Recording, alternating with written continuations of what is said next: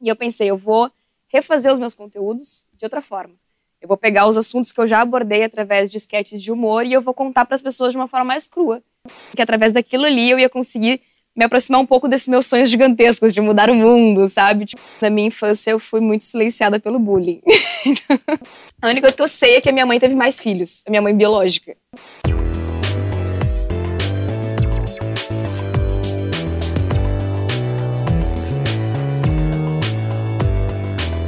O Olhos Papo está no ar, sejam todos muitíssimo bem-vindos a mais uma edição do nosso podcast. Você sabe muito bem, é gravado no Rocket Club, esse bar sensacional de São Leopoldo, do nosso querido Paulinho Cerniak. E esse local tão legal, ele recebe nossas gravações, a gente monta todo um cenário, bagunça tudo, tira o abajur lá do outro canto e, além de tudo, faz com que ele, no dia da folga dele, seja obrigado a vir até aqui, pagar uma cerveja para nós e abrir as portas desse ambiente. E desta vez, novamente, temos uma grande personalidade aqui conosco, a nossa querida Mari Krieger. Tudo bem, Mari? Tudo bem, tudo certo. Muito obrigado por ter topado. A Mari está aqui vítima de mais um dos nossos atrasos. A gente sempre grava duas ou três apresentações, essa é a terceira da noite. Não, infelizmente, ela teve muita paciência, ficou lá aguardando, mas está tudo certo, agora vamos embora. Tudo certo. Vamos lá. E antes de ir, eu preciso fazer aquele pedido, aquela solicitação necessária para que os projetos caminhem com as próprias pernas. Nós temos aqui Anderson Cabelo, nosso produtor, nosso editor, o cara das câmeras, Guilherme Biteco na estratégia das redes sociais e produção, Matheus Giuseppe, que não está aqui conosco, está trabalhando e depois faz o pós, todo o trabalho do nosso áudio. Então, uma equipe caríssima, tirando eu que não ganho nada aqui, Matheus Beck, tirando eu sou um jaguara, estou aqui simplesmente porque eu tenho um sonho, né? Tirando isso, tem, um cara, então preciso que você se inscreva no nosso canal, dê like, também ative as o sininho, as sinalizações, para que você receba e saiba quando tem um vídeo nele. A, a Mari, influencer, atriz, uh, também formada em biologia, fiz um pouquinho do teminha de casa. e, e, nessas últimas semanas, me corrija se eu tiver equivocado, teve um boom nas redes sociais, uh, não somente no Instagram, como principalmente eu acho que o TikTok, né? Sim. Inclusive, quando eu compartilhei lá, tem uma, a minha prima, que é a Ana Clara Luzabeck, é sempre o meu termômetro, ela é mais nova, então ela disse, Matheus, meu cara, o TikTok tá estourado. Aí eu compartilhei o teu negócio lá, nossa, Maria, é muito massa, eu vi que ela tava no, no TikTok, ela tá muito bem, que triste. Como é que foi essa trajetória? Como é que foi essa caminhada? E eu estou fazendo um exercício, uma dança agora inverso, que é falar sobre o presente para depois nós voltar na Mari bióloga. Perfeito. No momento, como que foi? Do dia para noite, acordou, como é que foi que aconteceu isso? Então, por ironia do destino, eu viralizei quando eu não estava tentando viralizar, eu estava de férias. eu decidi tirar férias, eu fui viajar eu estava literalmente dentro do avião quando tudo aconteceu. tipo, o maior boom de todos foi quando eu desci no aeroporto lá em Portugal, que era a minha escala, e vi que tinha gente falando de mim no Twitter por causa do TikTok e recebendo seguidores também no Instagram. E tava tudo acontecendo ao mesmo tempo. Eu tinha uma escala curtinha ali para entender o que estava acontecendo. E foi literalmente isso. Eu não. Eu sou uma pessoa que acredita zero em energia, em destino, seja o que for, mas foi bem engraçado, assim, porque foi literalmente quando eu pensei, tá, eu preciso descansar que tudo aconteceu. então foi muito doido. Mas o que que foi esse vídeo? O que que foi esse conteúdo que tu projetou que na real era só mais um com todo respeito a esse conteúdo, né, que ele merece, ele funcionou. O que que foi esse conteúdo? Então, eu, no TikTok, na verdade, eu estava tentando fazer um tipo diferente de conteúdo, porque eu já produzo conteúdo no Instagram há dois anos e eu só replicava o conteúdo do Instagram pro TikTok. Eu não criava nada exclusivamente para TikTok e eu nunca conseguia acertar nada no TikTok. Eu não viralizava, não ia para frente. E eu não conseguia entender que tipo de linguagem que eu tava. onde eu tava falhando na minha linguagem. E eu pensei, eu vou refazer os meus conteúdos de outra forma. Eu vou pegar os assuntos que eu já abordei através de sketches de humor e eu vou contar para as pessoas de uma forma mais crua. Eu vou ligar minha câmera e vou falar. E daí eu fiz isso, eu fiz uma sequência de vários vídeos em que eu ligava a câmera e falava: Você sabia que o suco de maracujá não acalma? E daí eu explicava por quê. Falava lá, ah, eu sou a Mari, eu sou bióloga, e postava.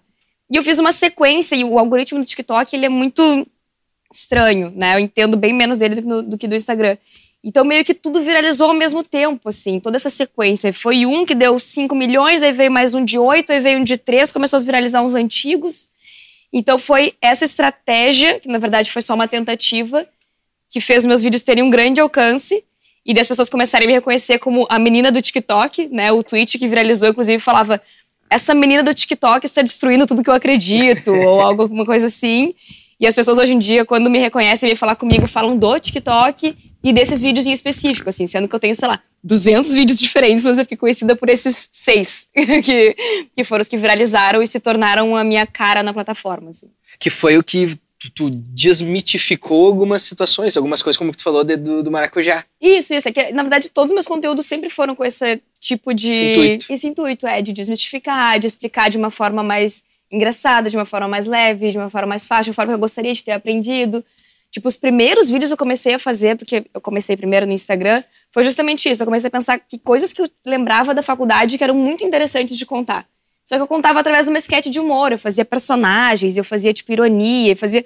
E não sei se a galera do TikTok não pegou isso, não era esse tipo de humor que eles curtiam, que nunca deu em nada. Então eu só peguei o mesmo conteúdo e falei, vou contar de outro jeito. E tu migrou de quantos mil para quantos? Ou tu, ou tu ainda não tinha influência por lá? No TikTok eu acho que eu tinha, tipo, uns 40 mil e agora eu tô com 400 mil. Cacete, apenas 10 vezes. Foi. E no Instagram? isso. No Instagram, antes da viagem, eu tava com 80 e agora eu tô com 160 mil. Cacete, dobrou. Foram 100 mil seguidores em 30 dias. Nossa senhora. Mas tu é uma bióloga. Isso. Quando foi que tu te atentou e viu, cara, vou me dedicar para a internet, vou sobreviver disso ou vou pelo menos tentar viver disso? Então, eu me formei em 2013 pela URGS e logo em seguida eu entrei num mestrado em ecologia. Só que nesse meio tempo, ai, a minha história é muito confusa, vamos lá. Nesse meio tempo eu gravei um comercial, tá? Que eu gravava comercial desde meus 16 anos, trabalho como modelo e atriz desde meus 16. Eu gravei um comercial e ele foi um dos primeiros comerciais a passar antes dos vídeos do YouTube. Então a galera tava ali pronta para ver o seu clipe, né, a música, e entrava eu berrando, berrando. Eu gritava, Outlet, adoro! e eu viralizei negativamente na internet. As pessoas começaram a me detestar. Porque tu, tu, tu fudia com a experiência? Exato, porque tava pronto ali com o fone pra ouvir a tua música, entrava eu berrando. Então a galera do Twitter começou, meu Deus, se eu encontro essa mina do Outlet na rua, não sei o que eu faço. Eu viralizei negativamente, isso lá em 2013, quando eu tava ainda me formando em biologia. E daí uma casa noturna de Porto Alegre mandou uma mensagem dizendo, Mari, a gente quer que tu seja DJ da nossa festa. Eu falei, gente, não sou DJ, eu estudo biologia, não sei tocar, né, não sei o que fazer. E eles, não, a gente te ensina, chega meia hora antes. a gente ensina, a gente Te quer... dá o pendrive pra ti? É, não, toca no meu computador e a gente vai te anunciar como a menina do Outlet Adoro. Porque tá viral isso e a nossa festa é sobre virais. Não, naquela época não se dava, se dava a expressão viral, assim, mas era uma festa que tocava, tipo, música de seriado, música de. bem trash, assim. Então eles queriam me anunciar. E eu toquei e eu gostei. Em Porto? Casa do Lado, lá em Caso Porto lado, Alegre. sim, É. já foi. E, e eu segui tocando depois, assim. Tipo, eu gostei de tocar, daí eu segui tocando, eu entrei no meu mestrado e segui tocando, mas chegou um momento em que não tinha como conciliar as duas coisas e eu tranquei meu mestrado. E eu toquei, tava tudo muito bem, eu era, eu vivia exclusivamente da noite, até que aconteceu 2020. E eu, eu morava com meu namorado na época, que está aqui, e ele também é DJ, nós dois tivemos a nossa renda completamente zerada, nossa agenda totalmente zerada, a gente tinha que pagar o aluguel e a gente não sabia o que fazer. E eu baixei o TikTok. E eu comecei a ver vídeos de humor. E eu, eu sempre gostei de humor e eu sempre atuei, né? Como eu falei, desde meus 16 anos. Eu fiz curso de, de atuação, fiz escola de atores para TV e cinema. E eu pensei, eu vou começar a fazer esses vídeos. Eu vou contar coisas que eu aprendi na minha graduação de forma engraçada.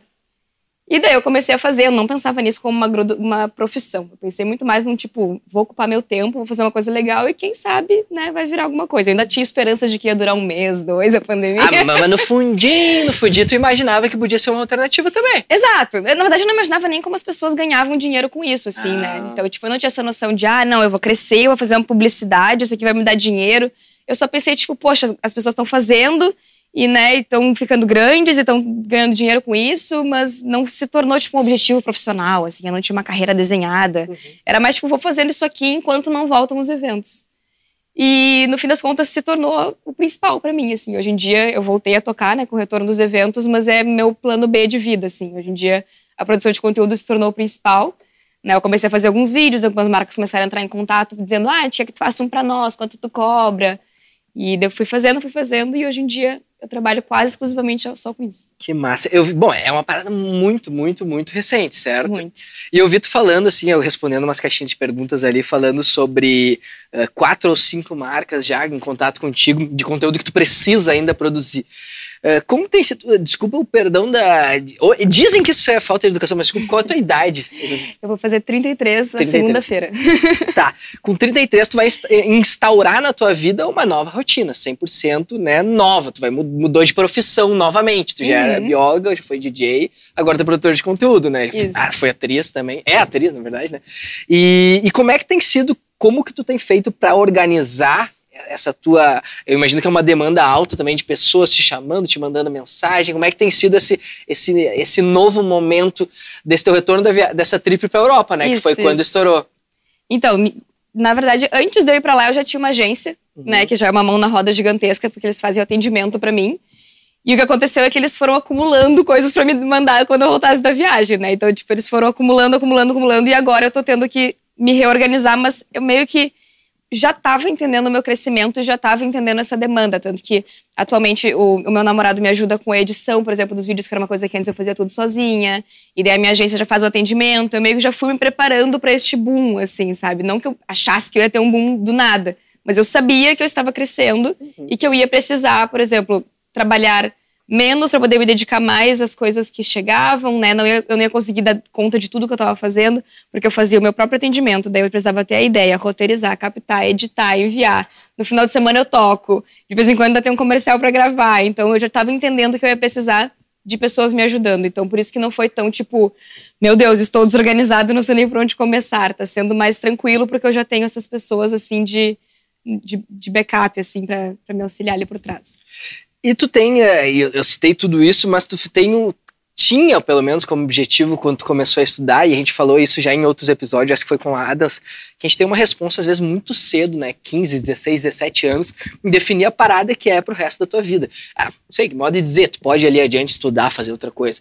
Mas é uma resposta, né? É uma parada que tu, tu, bem ou mal, vai dedicar tempo e grana, que também é tempo, né? Eu demorei dos 150 anos para terminar de pagar o ensino do jornalismo.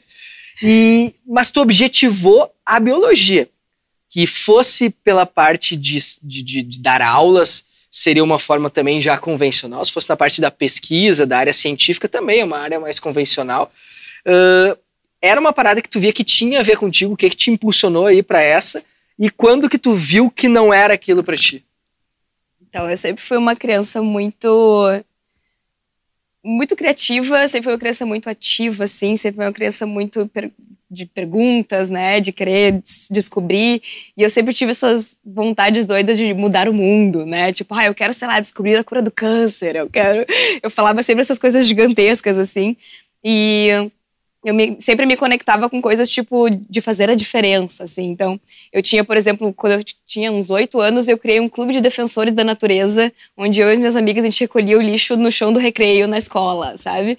Então, tipo, eu sempre tive essa conexão, mas daí quando eu troquei para o meu ensino médio, que eu troquei de escola, fui para uma escola militar, que tinha um pouco mais de infraestrutura, eu conheci laboratórios, né? Eu fui para dentro da, ali de, de entender o que, que realmente acontecia. E eu comecei a me apaixonar pela história do jaleco, né, de ser um cientista, e começou a fazer sentido para mim que através daquilo ali eu ia conseguir me aproximar um pouco desses meus sonhos gigantescos de mudar o mundo, sabe? Tipo, poxa, de que forma eu posso mudar o mundo, é, fazer essas coisas que eu tinha vontade quando era criança? Talvez seja através da ciência. E daí lá eu já comecei a gostar da biologia. Eu tinha um professor de biologia maravilhoso que fez eu gostar muito da matéria. Na verdade, meu primeiro vestibular foi para biomedicina, inclusive, porque era a parte que eu gostava mais, assim, a parte bem de laboratório, de análises. E daí, durante o meu cursinho, é que eu fui começando a gostar de outras áreas e falei: ah, quer saber? Eu acho que eu consigo trabalhar com o que a biomedicina trabalha através da biologia. E, mas eu acho que a resposta final de que eu estava onde eu deveria estar foi a graduação. Assim. Inclusive, essa semana respondi numa caixinha ali que, mesmo se eu não fosse trabalhar com biologia, se eu soubesse que eu não trabalharia com biologia, eu faria o curso de novo. Se eu voltasse no tempo, eu faria o curso de novo, porque assim foi uma graduação muito apaixonante, assim, mesmo, assim, foi rompeu todas as minhas bolhas, me tirou para fora da caixa, assim, a gente faz muita saída de campo, né? Então, tipo, eu tava lá com meus 18 anos fazendo uma viagem para dentro de um mato, né, para conhecer animais e plantas e coisas que eu nunca teria visto, porque eu sou uma menina criada num apartamento do menino Deus, né? Então, eu não tinha noção de nada daquilo e aquilo foi tipo, meu Deus, muito incrível, né? Todos os cheiros, as cores, as texturas, os lugares. Então, a graduação me deu uma certeza de que eu estava amando muito tudo aquilo. Óbvio, eu passei por aqueles momentos que todo mundo passa de quero largar tudo, não quero mais fazer isso. Mas eu não tinha uma resposta do que eu queria fazer se não fosse aquilo. Então fui ficando, fui ficando, né? Daí eu mudei de, de área lá dentro algumas vezes, depois estava lá dentro do, do, mestrado, dentro de uma área que eu estava gostando muito, que era ecologia, sustentabilidade. E, na verdade, horrível dizer isso, mas o que me fez decidir trancar o mestrado foi a questão financeira. Né? É basicamente impossível a gente fazer uma dedicação exclusiva para viver como bolsa de mestrado. A pesquisa ela não é muito incentivada no nosso país, sabe? Então, eu estava ganhando numa noite o que eu ganhava em um mês de pesquisa do mestrado. E daí eu falei, ah, por enquanto eu vou pausar. Eu vou trancar, não vai ter como, eu vou me dedicar exclusivamente para noite. Eu estava ficando doente, né? Porque de segunda a sexta eu ah. estudava para o mestrado, no final de semana eu virava à noite. E daí eu tranquei porque eu, eu tinha me apaixonado pela noite, estava pagando as minhas contas e eu sentia que naquele momento ali eu não ia conseguir me dedicar da forma que eu gostaria aquilo ali que eu estava fazendo. E daí eu tranquei o mestrado. Tu falou sobre essa tua pira, essa tua criatividade, essa coisa de, de mudar o mundo, né, da tua infância. E eu fiquei pensando, né, trazendo para tua tua atual, a tua atual ocupação, se nós fizermos uma média, tu tem uma soma ali entre os dois de pelo menos meio milhão de pessoas atingidas pelo teu trampo. E por mais que ele, em diversos momentos, seja estritamente um entretenimento, ele impacta a vida de pessoas. E, e tu impactar a vida de pessoas como o Espinosa, que teve aqui conosco, como o Adams, como tantos outros, como alguns humoristas, esse teu impacto, ele, ele muda. Um riso no momento que a pessoa está triste, está depressiva, sei lá. É, isso pode alternar a caminhada dela, seja profissional, seja pessoal, seja é, diversas as coisas que a pandemia também ocasionou. Tu falou sobre um período crítico entre, entre tua relação com teu namorado e do fato financeiro de que os dois perderam a profissão. Isso não foi um mérito só de vocês, muitas pessoas perderam a ocupação e viveram em situação bastante complicada. Tu já, já caiu a ficha que tu tem essa responsa, ou que não tu tem essa responsa, mas que pessoas atribuem a ti uma responsa de ou divertir elas, ou de fazer com que elas se despluguem da realidade delas, do trampo delas, que talvez não seja o que elas sonham é, da tua vida. Já, já caiu a ficha que tu talvez seja essa pessoa? Eu comecei a ficar chocada com isso quando eu comecei a influenciar as pessoas através das publicidades ou das parcerias, das coisas que eu indicava, porque as pessoas elas acreditavam muito cegamente em mim, iam lá e faziam, eu ficava, tá, calma, eu preciso pensar em tudo que eu faço agora. Eu cheguei a entrar numa noia de tipo, não, eu não vou postar mais story bebendo. Eu não vou mais postar história de ressaca. Eu comecei a repensar todos os meus comportamentos. Acho que hoje em dia eu tô muito mais tranquila com isso, sim, de estar num posicionamento de falar sobre saúde, mas falar sobre vida real, né? Mas eu cheguei a entrar nessa noia, assim, quando eu comecei a perceber que tudo que eu falava, de alguma forma, as pessoas atribuíam como verdade. Até porque muito do meu conteúdo é justamente sobre isso, assim. Quando eu comecei a perceber que eu estava me tornando uma blogueira, né? Que todo mundo aprende a olhar de forma até meio pejorativa, né? Tipo, uma blogueirinha. Uhum, uhum. Quando eu comecei a perceber que eu tava me tornando isso, eu falei, tá, eu não quero ser as blogueiras que eu olhava de forma pejorativa, né? Eu não quero influenciar as pessoas a, enfim, consumirem coisas que eu não consumo, consumirem coisas que eu não confio. E a minha conexão com a ciência me faz uh, pesquisar muito sobre os produtos para indicar alguma coisa que tenha uma evidência científica. Então, quando eu percebia que eu estava comunicando para as pessoas, ó, oh, gente, eu realmente só divulgo coisas que eu pesquiso e que estão de acordo, aquilo dava um peso maior ainda nas minhas indicações. Porque as pessoas falavam, não, a Mari indicou e a Mari é bióloga e a Mari pesquisa. Uhum. Então, tipo, me parecia que mesmo que com muito poucos seguidores, o peso da minha influência era gigantesco, assim. Então... Que é o que estava rolando, né? Muita gente comentava sobre os micro-influenciadores, que Exato. às vezes são até mais positivos para as marcas né, locais do que, sei lá, uma, uma pessoa que tem milhões, Exato. mas que não tem um público específico daquele local. Então tu nunca vai indicar a venda de ar-condicionados, como teve um pessoal, televisores, que acabam não chegando, dá uma pesquisadinha então, antes, né, né, gente? Que situação, gente. Mas vamos lá, para nós não, não nos aprofundarmos, porque eu quero ainda trazer esse rapaz aqui. Não, não, ninguém falou nada. Ninguém falou nomes. nada, nem citamos nomes, ninguém. nem virou um é corte. na mente de vocês. É, isso. E, e aquela coisa, né, que é aquele aquele velho ditado. A gente não, a gente não, a gente é responsável pelo que a gente fala, não pelo que as pessoas interpretam do que a gente fala. Exato. Entendeu, né? Isso aí é forte. Você pode usar no teu TCC na, ah, já foi entregue, né? Mestrado pode colocar aí no fim, mas me acredita daí. Mentira, se deve ser de alguma coisa, né? De, de como é que é? Caio Fernando Abreu. O pensador.com. O pensador. É, exato, isso. Que a mesma frase, tá, várias pessoas falaram. Gandhi, Dalai Lama, todo mundo falou a mesma frase. Exato. E, e vamos para algumas perguntas. O pessoal mandou aqui a, a, a Andy, Andy Underline Lima perguntou: Tu sempre foi extrovertida ou a internet te ajudou com isso? Eu sempre fui extrovertida, mas na minha infância eu fui muito silenciada pelo bullying. Por qual motivo? Então eu era muito magrela e eu era CDF. Hum. Né? Então, tipo, eu sentava na primeira fileira e a professora me chamava para pagar o quadro, para ajudar a corrigir o tema, então eu sofri bastante bullying, mas eu sempre gostei de ser de aparecer, né? Eu gostava de ser a líder da turma, de apresentar o trabalho. Inclusive, eu, eu sou zero conectada à astrologia e essas coisas, mas eu sou a pessoa mais leonina que eu conheço. e eu acho que muito disso foi porque eu ouvi a vida inteira que eu ia ser assim, né? Eu falava pra minha mãe assim: ah, ela nasceu, ela é leonina, ah, vai gostar de palco, vai gostar de aparecer, vai querer ser artista. E realmente, eu fui, eu acho que eu me adaptei a isso que eu ouvia, assim, e eu sempre gostei, assim, eu sempre quis ser. Eu fui oradora de turma em todas as minhas formaturas, ensino fundamental, ensino médio, na graduação. Então eu sempre gostei disso. E, inclusive, eu tinha muita vergonha da internet, assim, tipo, eu demorei muito para conseguir falar nos stories. Hoje em dia, tipo, agora que eu tô pensando que eu consegui falar em story em público. Porque antes eu conseguia dentro de casa. Todo mundo olhando. No Ah, tem que, tem que ir na loja tal fazer story. Eu, gente do céu, que vergonha. Coisas que eu nunca tive, porque eu, eu enfim, eu sou atriz desde muito novinha, né? Eu faço, comerciais é sempre uma coisa ridícula, né? Teste de comercial é ridículo, porque tu tem que fazer a coisa mais exagerada possível para depois eles te dizerem, não, é um pouco menos.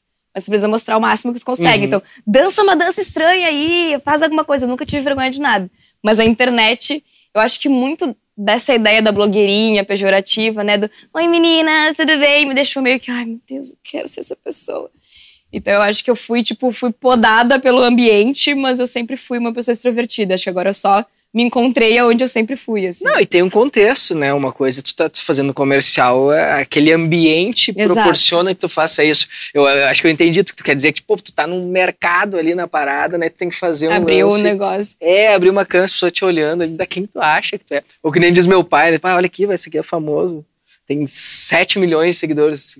Grande coisa, eu não conheço. Eu não conheço, não é famoso. Aquelas coisas de tiozão, né? Esse tiozão tem esse lance, né? Pode estar É, e- estourado. E tem aquela história que eu gosto muito de pensar, que é tipo, a gente sempre acha que as pessoas estão. A gente se importa demais com as pessoas, elas não estão nem aí pra nós, na verdade, sabe?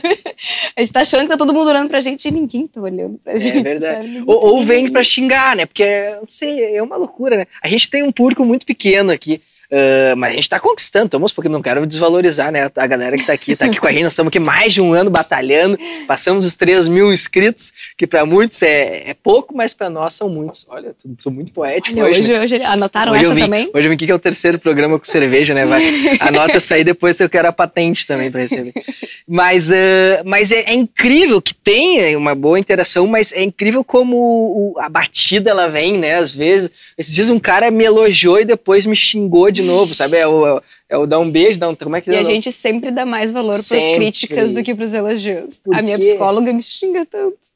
É, isso é, um, esse é um problema, acho que humano, né? Isso eu não, não, não tem o que fazer. É tipo, mil elogios são menos do que uma pessoa criticando o teu trabalho. Sempre, sempre, sempre. Total. E a, a própria Andy, essa que, que citou, ela perguntou qual é a tua próxima viagem. Tu foi nessa a, a férias, né, Uhum. pra Europa.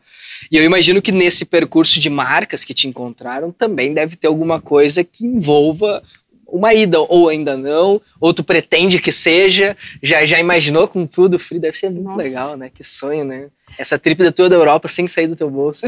só, só comprando as paradas que tu quer, tá ligado? Mas sabe Ah. que eu, eu fechei uma publicidade que eu tive que fazer durante as minhas férias. E eu só aceitei porque ela cobria todos os custos da minha viagem. Ah, então tu já, tu já falei, não tem saboreou como isso. dizer não. Tu já saboreou. É, não, não tava conectada com a viagem e vai demorar a, a entrar esse dinheiro. Ah, mas tá lá. quando chegou a proposta, eu falei, claro, vai ser uma viagem de graça. Cartão de crédito? Então, empurra pro fim. Então, eu vejo, eu acho que essas trips de viagem, elas são muito conectadas a um conteúdo de moda, um conteúdo de lifestyle, que é bem diferente do meu, assim, né? Eu, geralmente, as marcas trabalham comigo, às vezes são serviços, ou são coisas que não estão muito conectadas àquilo, coisas que eu não consigo levar comigo para a viagem, então não faz muito sentido, sabe? Tipo, sei lá, eu faço uma corretora de investimentos, eu faço um banco, eu faço... Daí é difícil, porque geralmente essas coisas são produtos que tu leva contigo pra viagem, e tu faz a coisa lá. Então, por enquanto, eu não consigo imaginar uma viagem que seja relacionada a trabalho. Uhum. Mas como eu falei, tipo, eu- é, o meu trabalho ele possibilita que eu esteja lá fazendo uma coisa que vai pagar a viagem, então. Não, é, É. não, não necessariamente tem a ver, mas, ah, mas sei lá, uma marca de mala de viagem. Ah, uma- incrível. Né, uma, uma pessoa que. eu- Esses dias eu vi uma guria que até já gravou com a gente, a Carol, ela tava com uma organizadora de malas. Uma pessoa que organiza malas? É, uma pessoa que organiza Que mala. Eu achei muito legal. Porque daí, tipo, ela otimiza, tá ligado? Sim, a tua sim. mala, assim, achei muito massa. Eu tenho uma prima que é comissária, ela já me deu umas dicas, eu sei umas diquinhas, assim. Mas a mulher é fera, porra, ela bota um guarda-roupa dentro de uma mala. E ela deve ter ganho, porque ela marcava lá o arroba da pessoa. Sim, sim. Com certeza você ganha. É, eu, nunca, eu, eu ainda não faço a prospecção de publicidade, né? Que seria eu pensar numa marca e mandar um projeto pra ela e perguntar, e aí, vamos comigo?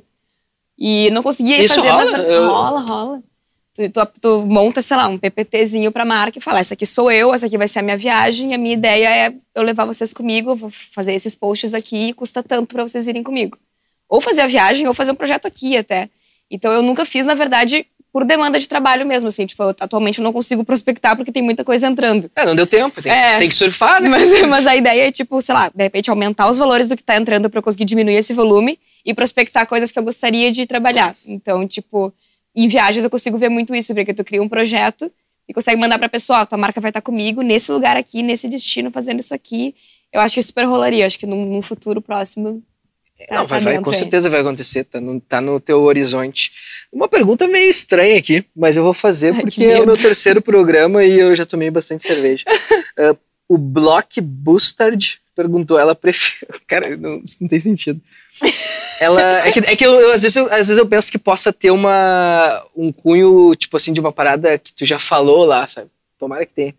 Ela preferia ter narinas do tamanho de punhos ou punhos do tamanho de narinas. E por quê? Eu nunca falei sobre nada disso. Cara, Meu que isca! Os meus seguidores, eles. Foi o seguidor, foi o seguidor teu, Mari, que veio. Eu atraio uma galera que. Tu preferia ter narinas do tamanho do punho ou punho do tamanho de narinas? Eu acho que punhos do tamanho de narinas. Eu ia Ele ter a mão, muito fino. Mas a- tipo, eu- não me muda muita coisa se eu tiver a mão, né? É que depende de qual for a narina. Tipo, não seria uma narina tua, né? É porque a minha narina. A tua narina é muito pequena. Mas é que um punho também da narina ia prejudicar muito meu rosto, né? Eu consegui enxergar direito. Só que ao mesmo tempo tu não ia roncar, porque tu ia ter uma respiração muito boa com o nariz. Então, vamos botar na balança. que bobagem. Mas vamos, vamos seguir adiante. Bahia, meu, é inacreditável. Eu pulo- sabe que eu acho que essa pessoa mandou essa pergunta na minha caixinha também. Ela queria muito que eu respondesse isso. Ah, era mesmo? Ela mandou isso eu também? não sei se foi a mesma pessoa, mas eu já recebi uma pergunta muito parecida com essa. Ah, se então for ela, pessoa- ela tá ficcionada nessa questão. Blockbuster, é uma pessoa muito. falar com a terapeuta É, um alter ego dessa pessoa que vai. Jesus, cara. Não, é cada. um. Aí, aí eu vou sair dessa pra um assunto super sério, o que não tem nenhum sentido, né? É assim, Mas assim é a pessoal. dança, né? Eu gosto dessa, dessa coisa, né? É, O linear acho que cansa a galera, né? Não sei, vamos ver. Vamos ver. Não, aqui, aqui, aqui o Bruno Nunes, aí, tu imagina já quando eu falo sobre algo muito sério, mas que eu vi que tu falando que tu não leva tão a sério, tu não faz, tu não romantiza a parada. Que foi, você soube como ah, o próprio processo de adoção ou nunca quis saber dessa parte? Eu vi tu falando e achei muito legal, mas ah, pra quem não viu, É, então, as pessoas sempre têm uma visão meio hollywoodiana da adoção, né? De que, sei lá, meus pais esconderam a vida inteira deles, me contaram, eu me rebelei contra a minha família e fui buscar a minha família biológica. E, na verdade, eu sempre soube que eu sou adotada, por isso que isso não é um big, um big deal pra mim, assim. Tanto que as pessoas falam, nossa, cadê o vídeo sobre adoção? Gente, mas eu não tenho o que falar. Porque, sei lá, meus pais me ensinaram desde pequenininha, assim, eles foram mudando como eles falavam, né? Tipo, quando eu era muito pequena, minha mãe falava que eu era filha do coração.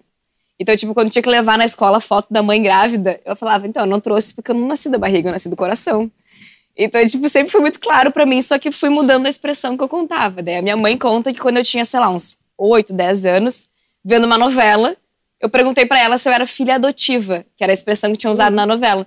E ela falou que sim, e disse que eu segui vendo a novela. que idade que tu foi? Era bebê?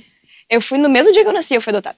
Ah, no mesmo No dia. mesmo dia que eu nasci. E tu nunca procurou saber a, a trajetória? Eu nunca tive curiosidade, assim, porque, sei lá, meu pai e minha mãe são meu pai e minha mãe, né? Tipo, as É. pessoas que Pô, me geraram. nasceu... É. Tipo, eu tenho uma curiosidade, porque a única coisa que eu sei. ah, Eu gosto de falar isso em grandes redes, porque talvez de repente apareça um Grandes irmão redes. meu. Bah, olha que honra, grandes redes. Escuta, Não. escuta isso. A única coisa que eu sei é que a minha mãe teve mais filhos, a minha mãe biológica. Tu tem irmãos? E ele- ela também entregou eles pra adoção. Então eles estão em qualquer lugar. Então, tipo, eu tenho irmãos espalhados por aí. Eu tenho uma leve curiosidade de fisionomia. Porque eu nunca vi uma pessoa parecida comigo. Tipo, meus pais não parecem comigo e eu não tenho irmãos. Então, tipo, eu não tenho muita curiosidade de conhecer, conversar, mas ver uma foto de alguém parecido comigo deve ser muito doido. Ah, e aí, de- Pô, deve ser muito curioso, né? Porque tu tem um irmão, tá ligado? E tu não tem irmão. Não, não tenho. Sou filha única. Doido, né? Às vezes as pessoas me mandam, nossa, tu parece. Tem uma atriz, sério, uma atriz, o dela é Cláudia Rieira. Ela faz uma série que chama Vis a Vis.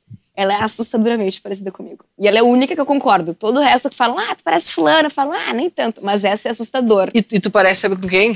Tu parece com a Anne with an E. É, Nimitani também recebo. É, Mas eu não é acho tanto. Não é acha? tu tem que ver a Cláudia Rieira.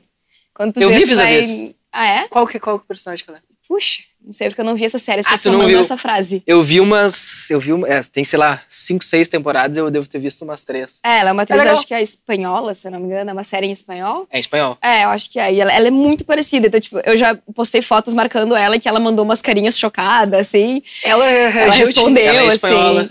É, eu acho Deve que ser. é, não sei. E daí ela é uma pessoa que eu fico, tipo, será que ela é minha irmã? Imagina. ela é muito parecida. Aí tu viaja pra Europa, não cara. precisa gastar com Airbnb. Exato. Mas é que é, ela vai ter nascido em Camacuã, que foi a cidade que eu nasci. O que é mais Mas ela genial. pode ter a cidadania de lá, sei lá.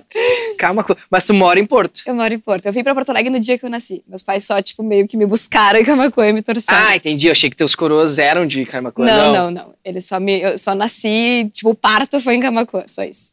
E tu sempre estudou, sempre morou a vida inteira, tu falou no Menino Deus ali em Porto Alegre. Isso. E trabalhou. E como é que tem, como é que foi, ah, como é que, na verdade, como que tu projeta daqui por diante toda essa tua caminhada, todas essas tuas novidades, quais são as- as tuas próximas ambições? É, tão louco, né, te, te questionar acima disso, porque tu tá num turbilhão de coisas novas. que eu acho do caralho isso, porque com o Spinoza nós gravamos, que eu acho que vai ir depois de ti, e também ele é muito louco tu tá falando com alguém que tá onde gostaria de estar, ou pelo menos ou até acima do que imaginaria estar, né? Sim. Como é que, que, tu, que, que tu planeja? Assim, tu já falou sobre criar projetos de marcas que, que, enfim, conheçam e, e enfim. O que, que tu imagina daqui no futuro? Eu quero ter mais tempo pra fazer os meus conteúdos orgânicos e menos publicidade. Né? Eu amo fazer publicidade e eu acho, modéstia à parte, minhas publicidades muito boas. eu faço os roteiros criativos, engraçados e tudo mais.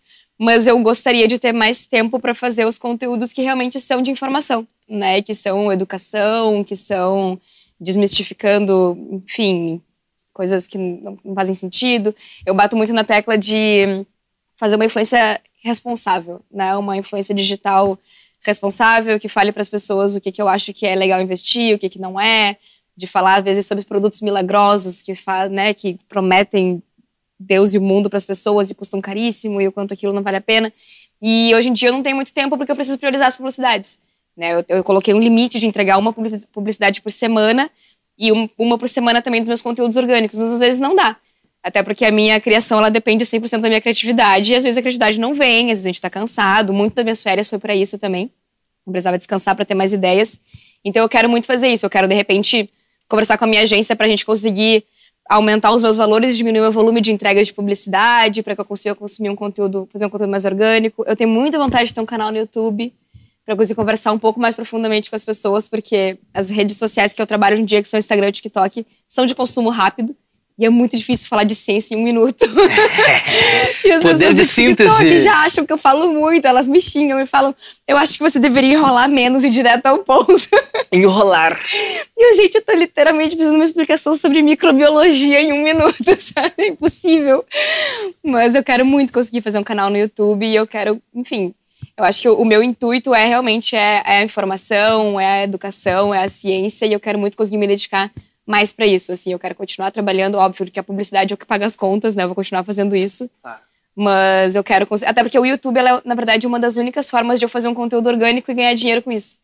Né? Que é a monetização, monetização. através das visualizações. Hoje em dia, através do TikTok e do Instagram, eu não consigo. Mais uma cervejinha aqui. Então eu quero muito conseguir fazer isso, até porque daí lá eu vou poder ser eu e falar só o que eu quero, do jeito que eu quero, e de repente conseguir ganhar dinheiro com isso de alguma forma. né? Tu citou o fato Obrigada. de que tu sofreu um pouquinho de, de bullying na tua infância. Ao mesmo tempo, na caminhada da nossa conversa, tu citou eh, a certa. Tu não usou essa palavra, mas eu vou usar. A certa ojeriza que nós temos com aquele perfil blogueira eh, fútil, digamos assim. Mas eu sinto, e eu sinto isso trazendo também pessoas que passaram por aqui. A gente recebeu um cara chamado Thales, que ele tem o canal Elementar. E muitos amigos que, que, que viram, pá, que legal. O que, que é o Elementar?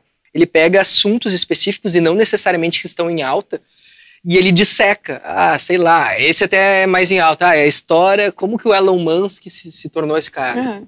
Qual que é a origem de tal determinada coisa. Ele faz documentários, ele estuda pra caralho, ele pesquisa pra caralho. É algo super nichado, ele diz que não tenta fazer, ele já surfou algumas coisas e ele não quer, ele quer ser meio outsider, assim.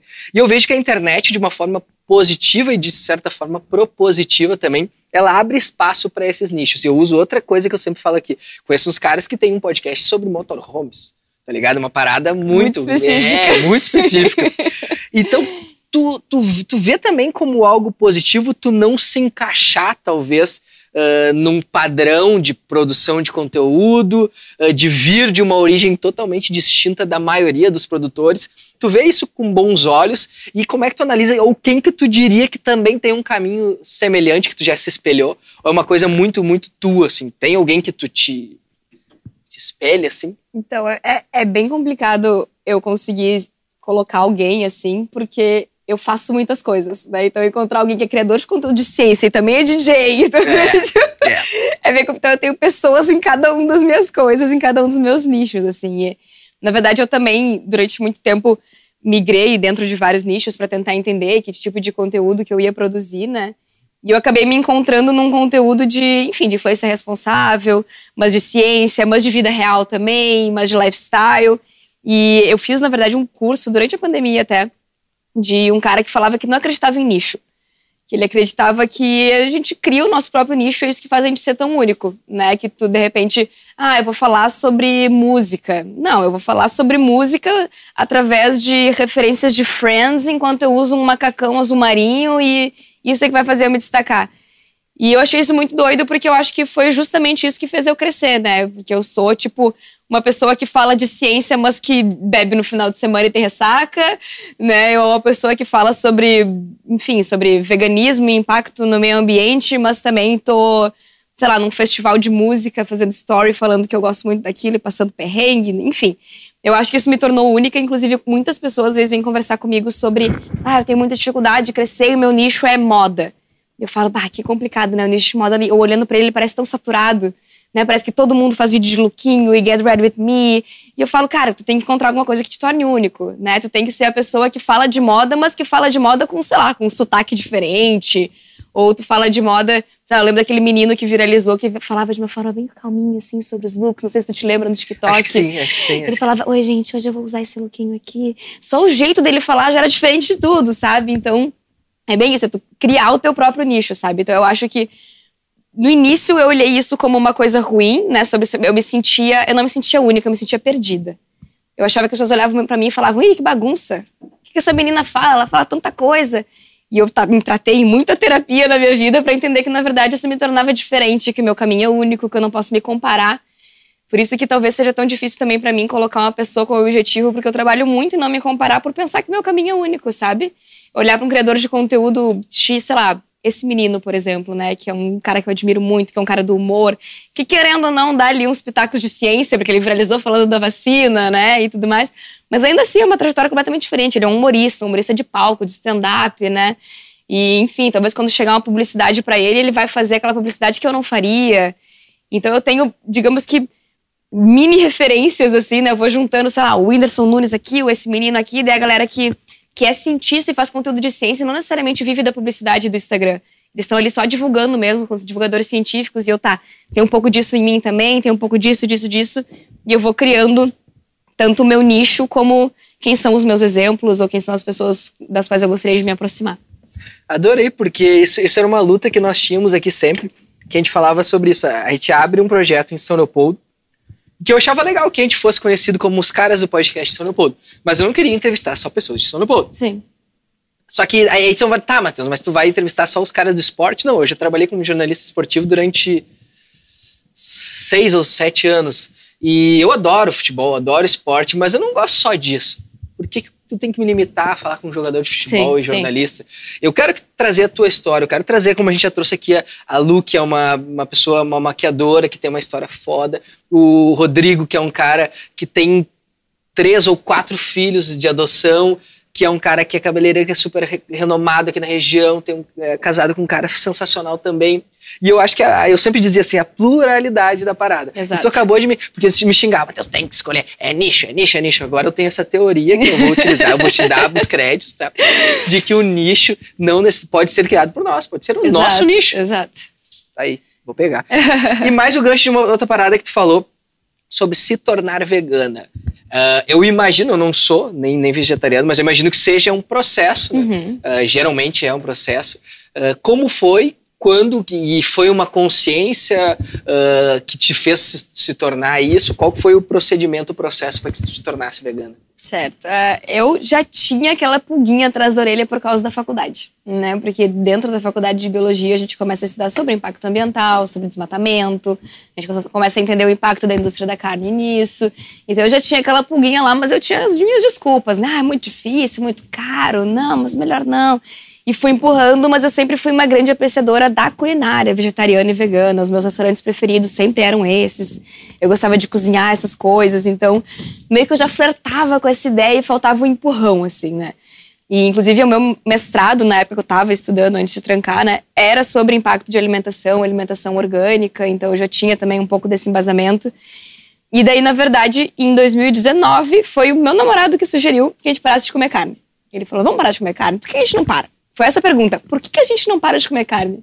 Tipo, por que a gente ainda tá comendo carne? E vocês eram grandes consumidores? Comia hamburguinho, churrasco, como é que era? Comia, comia. Era? É, eu acho que, e era tipo, uma parada do prazer ou era coisa corriqueira? Cara, que tipo, dentro de casa, eu já tinha parado de comprar carne desde os meus 23 anos. Ah, tá, já não tava. Porque é caro. Caro porque faz sujeira, porque eu esqueci de descongelar, era sangue para todo lado. Tipo, o peito de frango eu comia, né? Sushi eu comia, uhum. churrasco na casa dos amigos, sim. Mas eu não diria que a minha alimentação é, tipo, girava em torno da carne. Já ah. fazia muito tempo que ela não girava em torno da carne, sabe? Então, tipo, quando ele sugeriu isso, óbvio, sempre é um, um, um passo assim de wow, né? Tá faltando uma coisa no prato. Uhum. Mas eu já consumia influenciadores de culinária vegana e vegetariana, eu já tinha vários exemplos, eu já tinha um pouco da consciência, eu já tinha assistido todos aqueles documentários que todo mundo assiste, né? Então, tipo, a gente deu esse passo e eu acho que o vegetariano foi fácil, foi tranquilo. Né? A gente tinha ainda os derivados ali, né? Era uma coisa mais confortável. E daí, na virada do ano de 2009 para 2020, a gente falou: tá, eu acho que está na hora da gente parar com os derivados também. E daí a gente parou, e agora vai fazer em janeiro três anos que nós somos veganos, os dois juntos. Então eu diria que ele foi o culpado de tudo.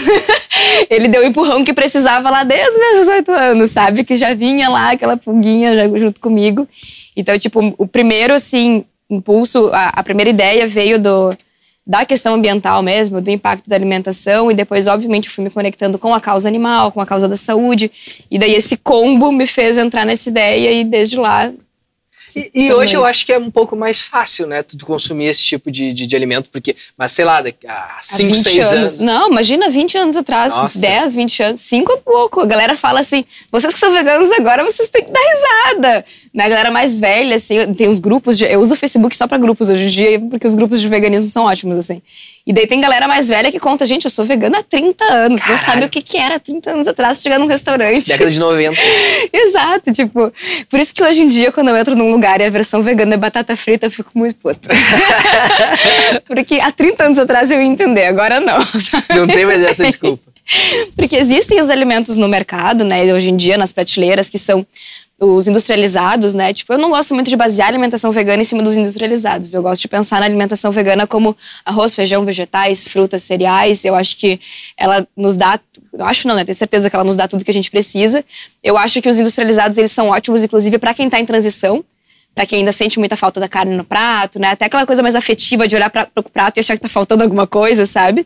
Então existem essas opções para quem, para os restaurantes que teriam ter, sei lá, uma preguiça de desenvolver alguma coisa.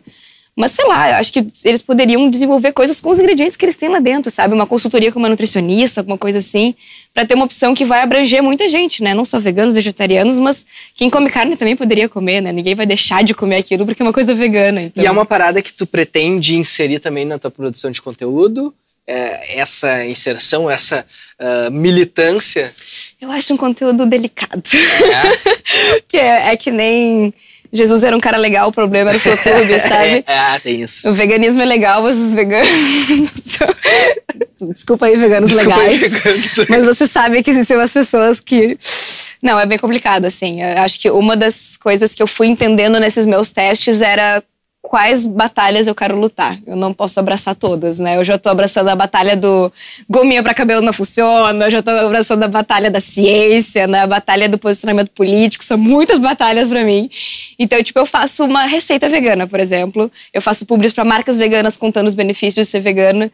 Mas eu não vou mais no. Olha vergeiro, vocês que é. comem carne estão fazendo. Eu fui já, eu tive essa fase, fase meio angry do veganismo, assim, de olha aqui Na o que virada, está imagino. acontecendo. É, tipo, de vejam os impactos, vejam os números, né? Um meio que um terrorismo, e daí essa aí eu larguei de mão. Assim, hoje em dia eu vou muito mais pelo exemplo, né? Eu posto todas as minhas refeições, eu posto fotos e as pessoas sempre respondem: Nossa, eu gosto muito, eu printo todos os teus pratos porque parece simples, parece fácil, parece alcançável, parece acessível. Então, tipo, eu vou mais pelo exemplo mesmo, de tipo, olha como eu consigo ser vegana, como é tranquilo, como eu não gasto muito, como é saudável, como eu tô me sentindo melhor assim. E, E quem por quer que não trocar, né, tentar? contigo. Exato, e daí, por que não tentar? Eu vou mais por essa parte assim do que por. sei lá, Eu acho que existem influenciadores veganos maravilhosos já falando sobre isso, mas essa luta foi uma luta que eu escolhi não, não abraçar tanto assim, não ir pro campo de guerra tão forte como eu vou com Como diria o outras, assim. Essa pica não é minha. Agora se esperava uma outra, essa não, essa não foi genial, desculpa. Essa foi bem, bem esdrúxula. É, eu acho que o escolha suas batalhas é uma frase que eu gosto boa, bastante. É melhor do que assim. essa pica não é minha. É, escolha suas batalhas. Boa. E como tu viu, acho que tu estava ouvindo antes do nosso convidado anterior, nós temos o quadro intitulado Olha Isso, em que anteriormente eu pegava simplesmente indicações, que muitas delas eram filmes, séries e tal. E eu resolvi aprofundá-las para o caixão. Eu trouxe Ah, essa rapidinho. e a partir de agora ela vai ser fixa. A pessoa tem que dizer o que tu quer que as pessoas leiam, ou não que leiam, que pensem quando estiverem lá no teu funeral. Se é que vai ter um funeral, acho que quando nós morrer talvez nem tenha, mas né, ter- vão terminar com essa. Será? Que Eu acho, ter? porque- Tipo, não, morreu, morreu? Não, porque tipo agora já não tá rolando mais aquela madrugada inteira de velório, ah, não, sacou? isso não é verdade. Pois é, então eu, eu creio que é uma baita uma bobagem, né? Tu fica ali, o cara ali fudido já, e tu fica ali. ah, É, é horrível, é horrível. horrível. Eu entendo que tem toda a questão do luto e tal, mas eu acho muito dolorido, assim, né? Gente gente que já perdeu pessoas próximas, a gente vê o quanto isso é horrível. Sim. Mas, mas no- tirando o meu, meu velório eu quero. Que Tu quer que seja longo, muitas horas, muito longo, uma rave. Muito choro, Tu, tu, muito choro, terror, galera pirada. Nossa, não acredito que ele morreu. O que, que vai ter no teu Olha Isso? O que, que vai ter o teu legado? O que, que tu quer que, que se lembrem quando pensarem em Mari Krieger? Eu gosto muito de busque conhecimento, mas não muito, senão dá vontade de chorar. eu acho que ela fala muito sobre quem eu sou e sobre a mensagem que eu quero passar para as pessoas, porque eu gosto muito do pensamento crítico, do questionamento, né, de ir atrás. Mas quanto mais eu me informo, mais eu acho que a ignorância é uma benção. E que eu sempre falo sobre isso, assim, nossa, o meu caminho, a gente falou, né, sobre talvez o meu nicho ser mais fácil, mas, nossa, às vezes o caminho que eu tô percorrendo parece muito mais difícil, né? Tipo, as pessoas me dão um follow por qualquer coisa, as pessoas me xingam por tudo que eu falo, né? Eu tô lutando muitas batalhas, eu tô me informando sobre muitas coisas, e às vezes eu penso, poxa, a galera que não tá se informando de nada tá tão mais feliz que eu. Eu tô aqui com a pálpebra pulsando e eles estão aí dando risada. Então eu gosto muito disso. Eu acho que buscar conhecimento, mas não muito, senão dá vontade de chorar, é uma boa frase. O suficiente pra viver bem, pra não atrapalhar os outros? É, pra gente se questionar e não ser tão facilmente convencido, sabe? Eu acho que a internet, ela hoje em dia tenta convencer as pessoas de uma forma muito rápida e muito rasa, né? E eu tenho muita. Nossa, eu me sinto super mal com isso, porque a gente tá num país que voltou pro mapa da fome, um país que tá com tanto desemprego, e a gente tá lidando com uma influência digital que eu considero super irresponsável, que faz as pessoas comprarem produtos milagrosos caríssimos, enquanto o café tá custando R$19,90, sabe? O leite 7. Tá tudo muito caro, e a galera tá comprando por 200 reais o negócio que a blogueira tá indicando, então... E o meu trabalho, ele não é, tipo, expor as pessoas que estão divulgando essas coisas, mas é ajudar as pessoas que estão consumindo a questionarem um pouco mais, sabe? A se perguntar, a pensar se isso realmente vale a pena, colocar na ponta do lápis. E eu não espero que elas vão para dentro da pesquisa científica, que nem eu, até porque isso é uma coisa que a população leiga não vai conseguir fazer, né? A gente mal tem pessoas... sei lá, A gente tem muita gente analfabeta, né, consumindo internet, então... Eu espero só que elas sejam um pouco mais questionadoras, um pouco mais, será que isso vale a pena? Será que isso é para mim? Será que isso funciona? Será que não existe outro caminho? Mas não não precisa ir tão a fundo assim, pode deixar que eu vou a fundo por vocês. Tá tudo certo. Perfeito, Mari. Muito, muito, muito obrigado por ter topado trocar essa ideia com a gente, tomado esses golinhos de cerveja. Te peço novamente perdão pelo, pelo, tempo de espera. Tudo certo. Né? Mas vamos lá, vamos. Gostei da, da tua leveza e espero que tudo isso tenha sido transmitido a todos que estiveram até aqui. E quem esteve até aqui não tem desculpa, se inscreve no nosso canal, deem o like ative o sininho para saber quando tem vídeo novo. Ao mesmo tempo, acompanhe a Mari nas redes sociais dela. O sobrenome é difícil, K-R-U-G-E-R. É, e não é croata, conforme eu falei. Não, é alemão. É alemão, Mari Krieger. E eu também, Matheus Beck também é, é alemão. É também. alemão? É alemão também. É. E o meu tio, que o meu nome é Matheus Maia Beck. Conhece meu tio? Não. O Tim. Que Tim? Tim Maia. Mentira que ele é teu tio. Mentira. Você já foi embora? Tchau, gente. Toda segunda-feira, 20 horas, episódio novo no nosso canal. No YouTube, no Spotify. Agora o Spotify também em vídeo. Nos acompanhe por lá. Obrigado. Até mais. Valeu. Valeu.